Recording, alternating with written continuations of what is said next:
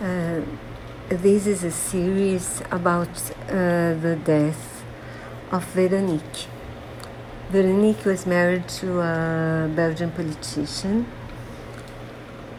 and he also had she also had a lover.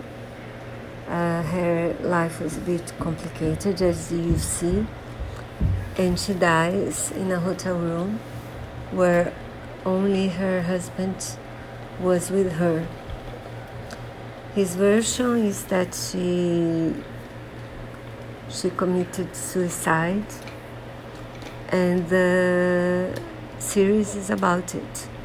And it's interesting because you hear from her husband her sister her cousin uh, the lawyers involved the uh, doctors who performed the autopsy, her autopsy.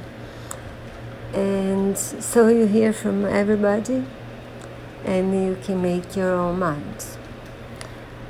I, my position is that I don't believe in him, but you'll be able to take your own conclusions. Interesting.